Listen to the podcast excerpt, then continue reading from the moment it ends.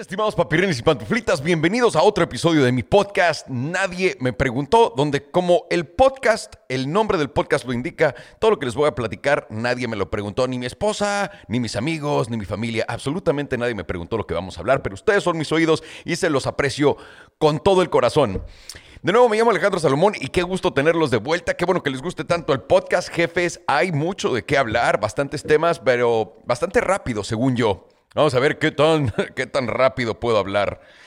Vamos a hablar número uno de lo que está pasando con Biden y la gasolina. Número dos, vamos a hablar de la ciudad de Bitcoin que el presidente El Salvador está proclamando que va a abrir. El gran Bukele y Nayib Bukele. Y de ahí vamos a platicar de los extraterrestres, porque aunque no lo crean, me encanta todo lo que es ciencia, me encanta la física, me encanta, me encanta todo ese relajo. Entonces vamos a platicar tantito de la, de la improbabilidad de que alguna vez vayas a ver un extraterrestre. ¿Ok?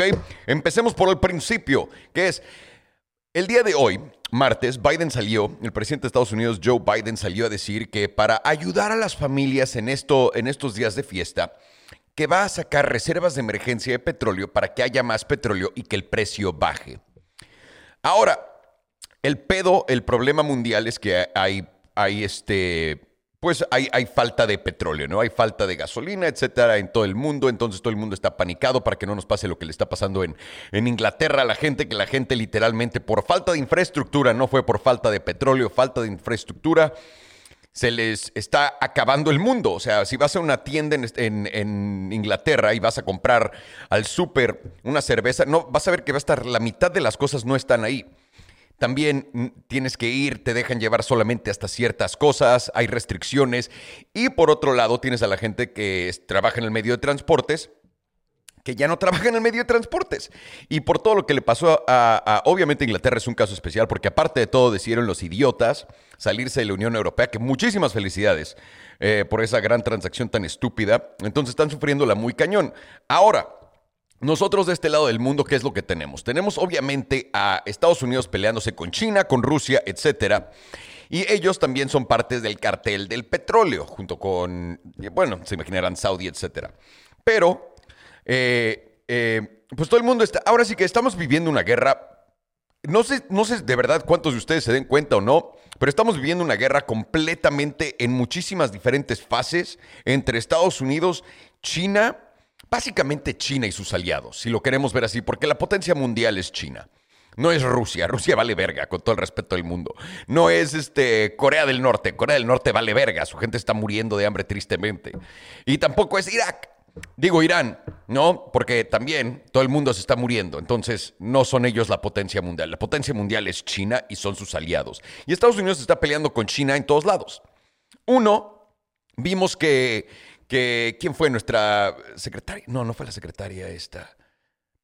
¿Quién fue? Alguien en el gabinete de Estados Unidos salió a decir que están pidiéndole a los socios de comer, a los socios comerciales de Estados Unidos que no le compren a China porque es la única manera que le vamos a ganar. O sea, ya ni siquiera vamos a competir, ya dijimos, a menos de que nuestros aliados dejen de hacer deals con ellos, pues ya, ya no podemos hacer nada. O sea, ya literalmente se ve la batalla perdida. Entonces Estados Unidos ahorita lo que está haciendo es levantando el dedo tantito, pero en muy, porque si vieron el, si escucharon el podcast pasado, lo vieron, saben perfectamente lo que estoy a punto de hablar, porque el gobierno de Estados Unidos nos está dando una gran señal. Todo el mundo se imaginará, Alejandro, ¿qué, qué hablas? ¿Cuál gran señal? Nos está haciendo el paro. Cuando el presidente Biden, que es tan buen pedo y no está buscando solamente hacer más dinero, dice que le va a dar más petróleo a la gente, es para que baje el precio de la gasolina y que puedan ir a comprar y hacer shopping este año. ¿Qué tiene esto de malo, Alejandro? Va a bajar el precio de la comida, ¿no? No se me equivoquen. Esto va en filita, de acuerdo con mi teoría de que vamos a inflar la bolsa hasta que ya no quede de otra. Y lo que estamos haciendo en Estados Unidos, si se fijan, es agarrando pequeños sectores que tenemos que desinflar porque no hay de otra. Cuando en Estados Unidos hubo la crisis del 2008-2010, el petróleo subió a precios estúpidos. No nada más subió a precios estúpidos, la gente no tenía dinero. Y cuando eso pasó, no fue como que salieron a decir, bueno, vamos a arreglar este pedo. No. ¿Saben cuándo lo salieron a arreglar?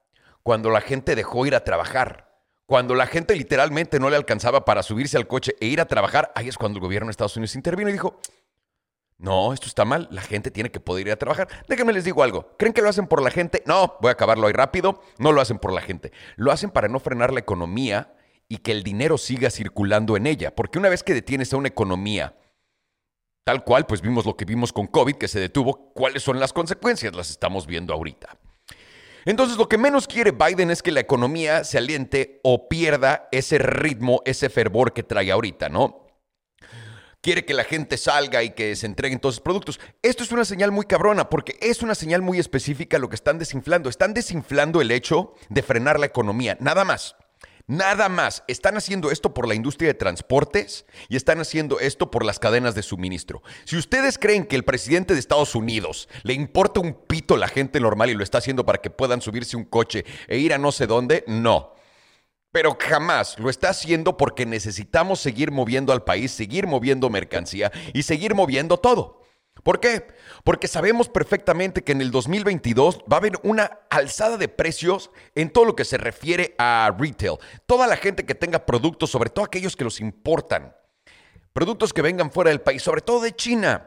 Estamos viendo que todas las compañías están listas para soltarnos los productos, los mismos productos que compramos el día de hoy, al doble de precio a principio del próximo año. ¿Creen que el petróleo va a bajar eso? Déjenme les digo algo. No. Lo único que estamos haciendo es inflando la bolsa, que la gente pueda seguir saliendo como si todo estuviera bien, pero poco a poco, como a la gente que le está dejando alcanzar para la gasolina, le va a dejar de alcanzar para todo lo demás y solamente va a quedar un grupo de gente con un chingo de varo que fueron todos los que compramos Bitcoin. sin picharles Bitcoin, pero fuera de pedo sí. O sea, solamente va a quedar cierta cantidad de, de, gente con dinero que fueron los que compraron assets, los que compraron bienes, los que entendieron que íbamos a inflar los bienes. Ellos van a quedar con dinero. Nosotros vamos a quedar con dinero. Yo me voy a incluir en ese grupo porque sí me puse las pilas. El otro grupo que va a quedar con dinero es todo el grupo de cripto. Por supuesto, el grupo de cripto va a ser el, ganón también aquí. También su tío Salo tiene cripto y también es considerado un bien, así que felicidades. ¿Quiénes van a ser los perdedores? Los perdedores son aquellos que trabajan y viven y son lo que alimenta la economía de Estados Unidos día a día. Aquel güey que tiene toda su vida endeudada, que tiene que pagar sus, eh, sus préstamos de estudios, aquel güey que tiene que pagar eh, su renta porque no tiene un pito para tener una casa. Ese güey está jodido para el resto de su vida y va a seguir sumándonos interés a todos los que tenemos bienes, porque es como funciona el gobierno de Estados Unidos. Eres parte de la gente que paga intereses, eres parte de la gente que le hace varo a todos estos cabrones. Es parte de la economía circular, no deberías en teoría de pagar intereses sobre nada, a menos de que los intereses que estés pagando sean tan bajos y que estés haciendo tanto dinero que destruyan eh, tu deuda no tiene nada que ver, no, no es nada bueno ponerte en, en, deuda y no tener un activo que enseñar. Es muy bueno endeudarte contra un activo que le gana al paso del interés, al paso de la depreciación del dinero. Entonces, ¿qué es lo que nos está enseñando el presidente Biden una vez más? Que vamos a seguir inflando la bolsa a través del 2022. Yo personalmente estaba planeando en sacar 50% de mi Bitcoin, no, ni siquiera 50% por ahí de 40% de mi Bitcoin en diciembre, a finales de diciembre, esperando fin de ciclo, si le doy la chingada, ¿no? Pero ahorita con lo que estoy viendo, que mucha gente diría, esto es muy malo para la economía y esto va a hacer que caiga. Sí, pero también me la para el hecho que sé lo que van a hacer cuando intenten arreglar lo que están haciendo. Más dinero para nosotros. Es, es horrible, es horrible saber esto. Horrible, horrible horrible y desear que lo peor pase, pero es lo que estamos haciendo. No hemos tomado una decisión por nuestra gente en cuánto tiempo en Estados Unidos y no vamos a cambiar las cosas. Así que, ojo, pongan mucha atención a lo que está pasando y por qué lo están haciendo. No crean que es porque es muy buen pedo Biden le está dando gasolina a la gente. Na, na, na, na, na. Y hablando de Bitcoin y hablando de cosas así, estamos viendo en El Salvador que es completamente la revolución de Bitcoin el presidente Nayib ah, Bukele completamente adoptó Bitcoin, lo metió como su moneda nacional, es la reserva nacional y una movida completamente inteligente. ¿Por qué? Solamente para resumir, Bitcoin es un dinero sin guerra, Bitcoin es un dinero que no explota a la gente, Bitcoin es dinero que se paga a sí mismo. No hay CEOs en los bancos haciendo 80 millones de dólares encargados de Bitcoin, no tiene renta de bancos, ni siquiera tiene un lugar donde guardar los servidores. Es descentralizado porque todos esos servidores están en la casa de todo el mundo, en todos lados, a veces en ciertas granjas. Y esos servidores cobran por transacción y por minar nuevas Bueno, la transacción, minar una nueva moneda es que te pague por transacción y también por tu poder de procesamiento. Este dinero que es más barato, más rápido, que tiene un valor completamente real, tangible, que puedes ver exactamente cuánto existe del mismo, es lo que está cambiando la vida de la gente en El Salvador. Es lo que está cambiando literalmente la narrativa en este mundo. ¿Por qué tenemos dinero creado por gente que puede manipularlo? Simplemente así, nada más, así de fácil. ¿Y qué está haciendo Naib aparte de pues, un chingo de cosas padrísimas como hospitales para perros? Eh, eh, hospitales para personas, escuelas con este dinero que está generando de Bitcoin, porque además, obviamente, el genio está minando Bitcoin y lo está haciendo a través de un volcán en El Salvador con eh, energía geothermal, no sé cómo se dice en, español, pero es energía de calor, obviamente, porque es un, un volcán y aparte es natural, porque claramente el volcán lo prende el volcán. Entonces, Naive esta vez nos quiere sorprender a todo el mundo y sorprendió a todo el mundo anunciando que va a abrir una ciudad que se llama, ahora sí que va a ser una ciudad de Bitcoin. ¿A qué se refiere con una ciudad de Bitcoin? Literalmente la va a hacer abajo del volcán, donde están minando todos estos Bitcoins. Va a ser la redonda para que se parezca a una moneda simbolizando Bitcoin. No va a haber impuestos de ingresos, no va a haber impuestos sobre tus ingresos. El único impuesto que te va a cobrar es impuesto sobre valor agregado. Nada más.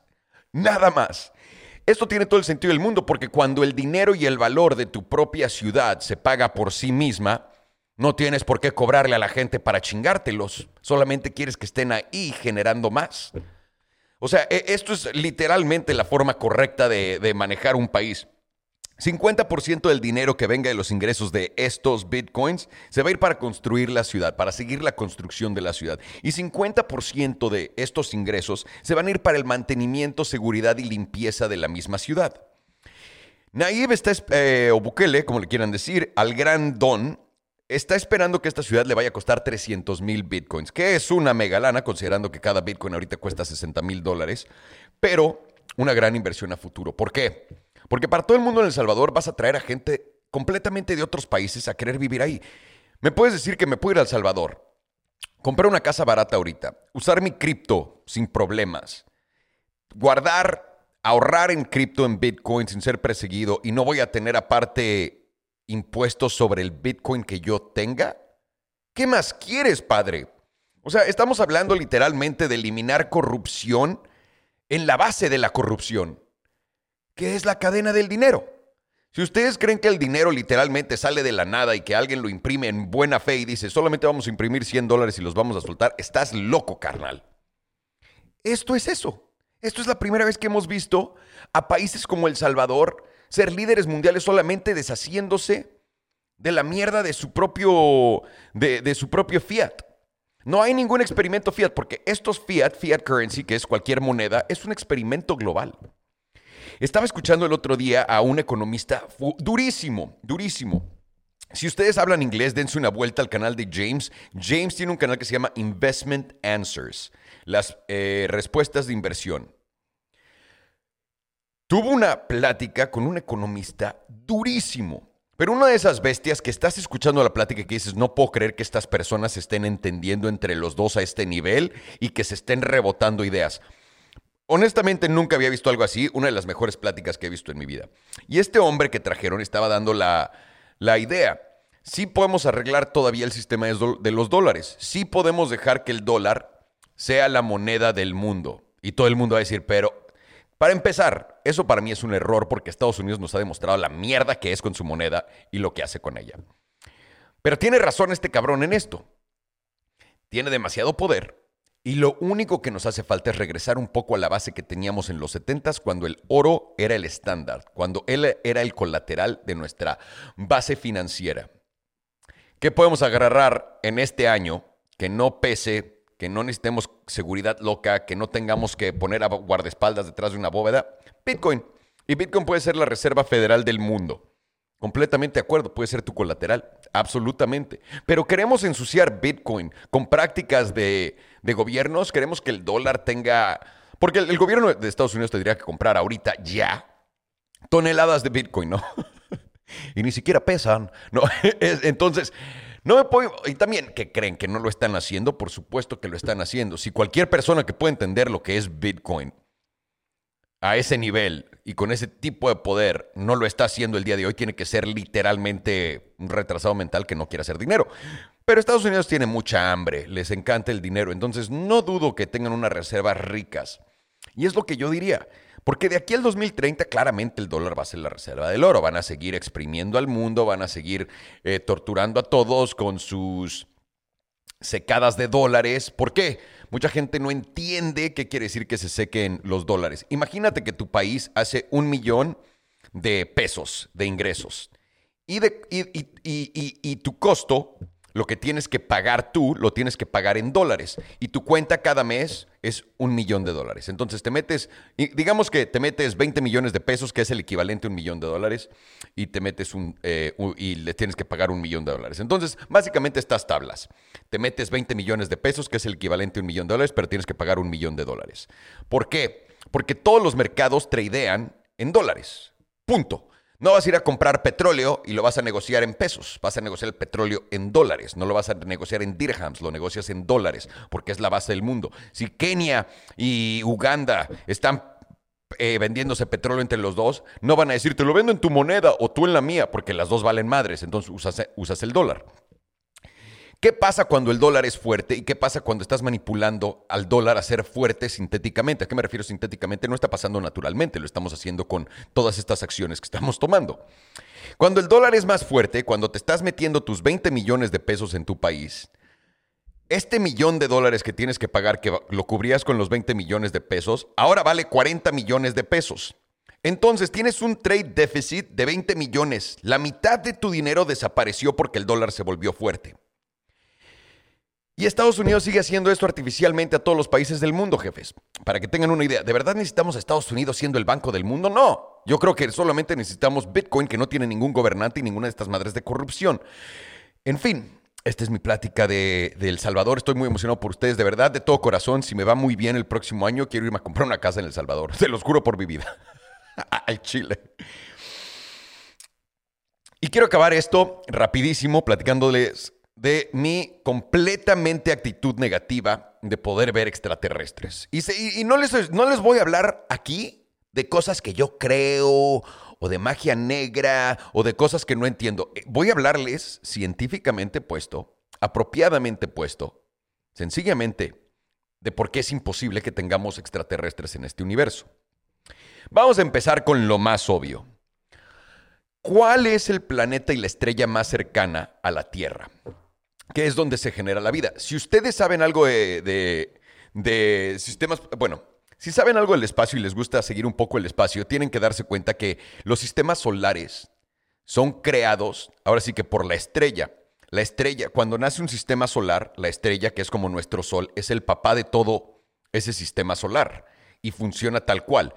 El papá este es el que hace todos los planetas y el que genera toda la vida dentro de los planetas. Sin el Sol no habría nada de vida en la Tierra, para que entiendan la realidad de esto. No existiría absolutamente nada necesitamos de su gravedad, necesitamos de, bueno, necesitamos de su gravedad, necesitamos de su radiación, necesitamos que nosotros mismos emitamos este campo magnético para poder protegernos de todo lo, de todo lo dañino, pero por lo mismo es que ves a todas nuestras plantas, y volteas ahorita afuera y ves, todas las plantas son seres que tienen las manos arriba haciendo una genkidama absorbiendo la energía del sol, porque el sol es el, el, padre de todos nosotros. Entonces, para encontrar vida en cualquier otro lugar, vas a tener que ir a un lugar donde hay una estrella. La estrella más cercana a nosotros y estas son las malas noticias. Aquí es donde todo se, se, empieza a, empeorar. La estrella más cercana a nosotros se llama ah, Próximo Centauri. No sé cómo se dice en español, pero es como el próximo centurio o, o siglo, chance. ¿Qué tan lejos está la próxima estrella? Pues muy sencillo. La próxima estrella solamente está a 4.35 años luz de nosotros. no suena tan cabrón. ¿Qué quiere decir que esté a 4.3 años luz de nosotros? Eso quiere decir que si ahorita nosotros mandamos luz, que es la cosa que más rápido se puede mover en el universo, la luz se mueve en el universo, discúlpeme, tuve que sacarlo en kilómetros por hora, que tome los en millas, se mueve a 300 kilómetros, 300 mil kilómetros por segundo. La luz, una vez más, 300 mil kilómetros por segundo.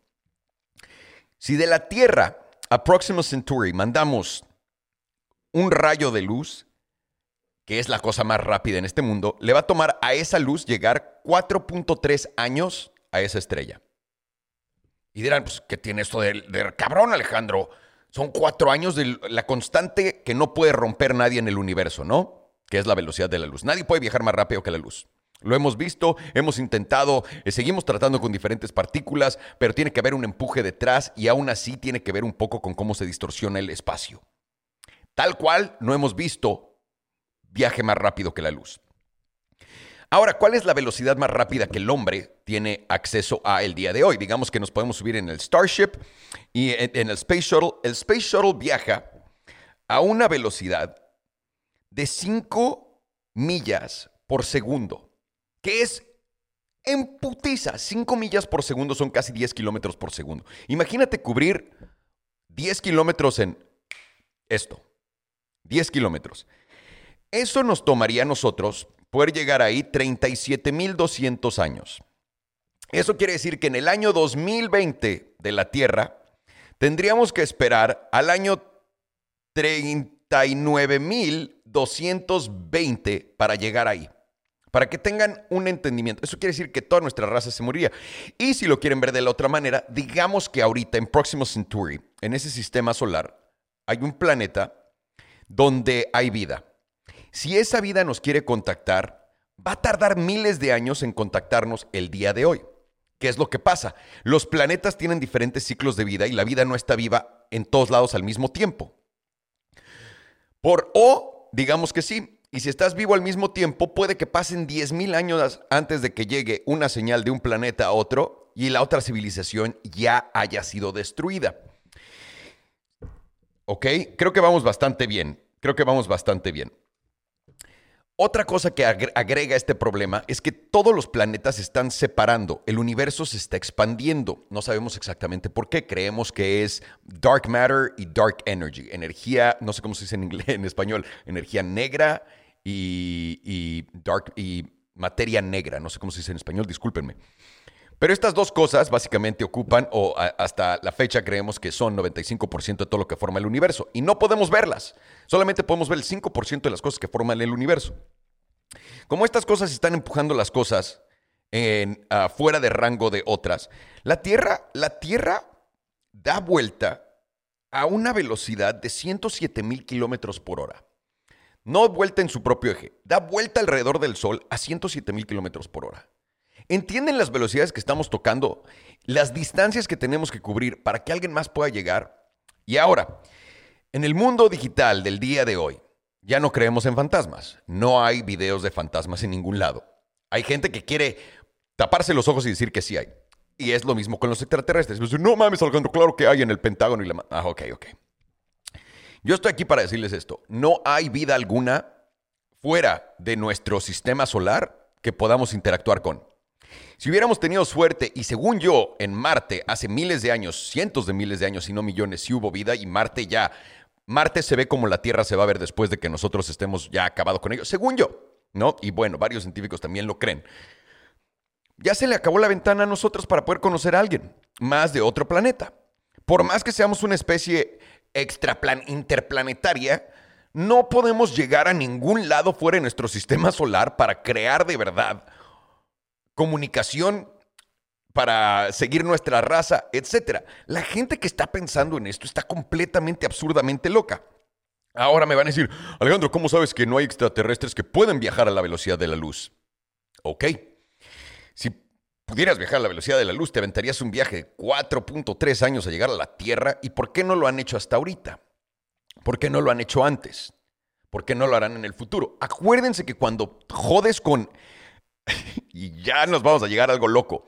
Cuando estás jodiendo con las bases del universo, con las constantes del universo, y quieres abrir la cabeza y decir como un escritor de ciencia ficción, ¿qué tal si hay una raza que puede teletransportarse de un lado al otro? Esa raza tendría acceso a la dimensión del tiempo. Eso quiere decir que pueden moverse también en el tiempo, simplemente por la velocidad que estamos hablando. Eso quiere decir que hubiéramos visto aliens día uno en la Tierra. Es por eso que nunca vamos a ver aliens, es por eso que jamás, a menos de que haya vida en uno de nuestros planetas dentro de nuestro sistema solar, que nos saquemos la lotería y que estén escondidos o que vivan de otra manera o que sean algo que no entendemos, porque yo siempre 100% creo en la vida de, en otros planetas. Lo que pasa es que la vida en otros planetas son los planetas y los sistemas solares porque están vivos y tienen hijos y literalmente se reproducen. Pero eso lo ignoramos. Pero nosotros estamos buscando otros marcianitos pendejos que se parezcan a nosotros. En fin, es todo lo que les quería decir el día de hoy. Todo esto fue lo que nadie me preguntó. Me llamo Alejandro Salomón. Jefes, jefas, muchísimas gracias por escucharme. Nos vemos pronto. Cuídense, espero que esto no haya estado muy loco.